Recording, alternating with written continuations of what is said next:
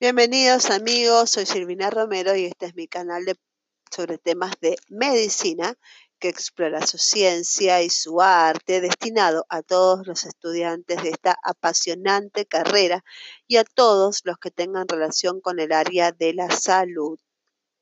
Muy bien, en este capítulo vamos a hablar de emergencias y urgencias hipertensivas. Emergencias hipertensivas son situaciones que requieren intervenciones que hagan descender la presión arterial, por ejemplo, un edema agudo de pulmón secundario a hipertensión arterial. Y urgencias hipertensivas son situaciones donde es necesario disminuir la presión en forma rápida, en cuestión de horas, por ejemplo, hipertensión pre o postoperatoria. En las emergencias hipertensivas lo que tiene importancia es la magnitud del daño provocado por la hipertensión y no el valor absoluto de la elevación de la presión arterial, siendo el cuadro clínico general del paciente el condicionante del pronóstico y no las cifras de presión arterial.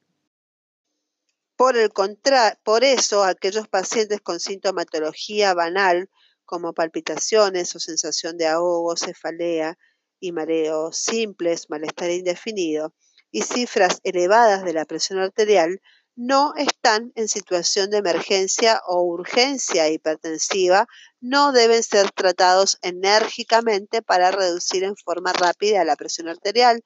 Estos pacientes deben tratarse ambulatoriamente con un régimen adecuado que permita la normalización definitiva de la presión arterial. Las principales situaciones de urgencias y emergencias hipertensivas se detallan a continuación. Emergencias hipertensivas. Cardíacas, cerebrovasculares o por aumento de catecolaminas. Las cardíacas son edema agudo de pulmón, aneurisma disecante de la aorta, insuficiencia cardíaca izquierda aguda e infarto de miocardio.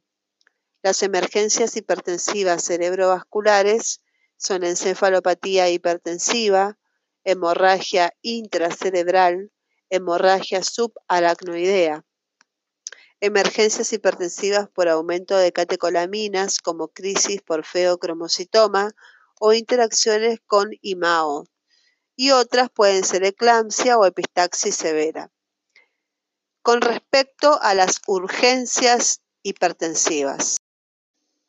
Hipertensión maligna, infarto cerebral con hipertensión severa, hipertensión severa por suspensión brusca del tratamiento, hipertensión severa pre y postoperatoria, hipertensión en quemados.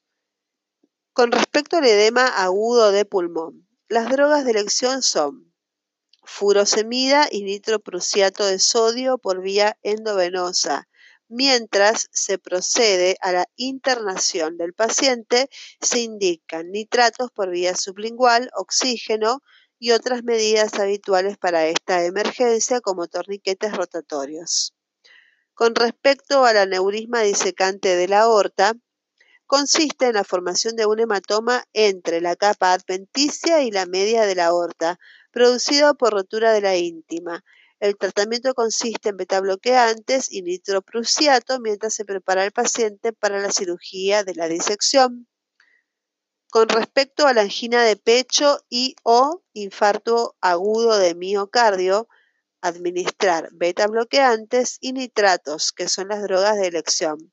En circunstancias especiales puede administrarse nitroprusiato de sodio. Con respecto a la encefalopatía hipertensiva, son una complicación tardía de la hipertensión que podrían evitarse con el control de la presión arterial.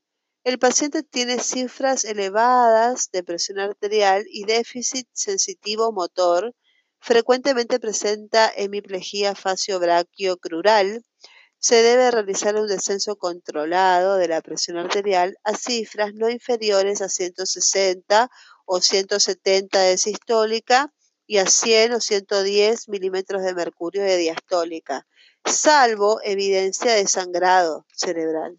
Se puede producir por rotura de un vaso intracraniano, producir por rotura de un vaso subcortical o de la base, o por isquemia, por trombosis local o embolias a partir de un foco cardíaco de la aorta o de las carótidas. Con respecto al feocromocitoma, la liberación abrupta de catecolaminas a partir de un tumor suprarrenal puede producir edema agudo de pulmón, ACV, infarto agudo de miocardio, y una vez realizado el diagnóstico, el feocromocitoma se trata con alfa bloqueantes como prazosine y beta bloqueantes como propanolol. Si la presión arterial no es controlada, se administra además nitroprusiato. Hipertensión maligna. La hipertensión maligna es un cuadro de hipertensión severa, pero de instalación más lenta que los cuadros descritos anteriormente.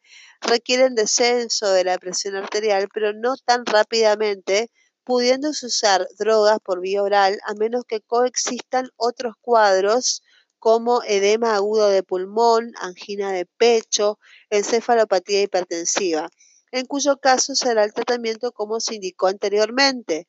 La disminución rápida podría producir isquemia y mayor daño. No se deben utilizar diuréticos ni inhibidores de la convertasa.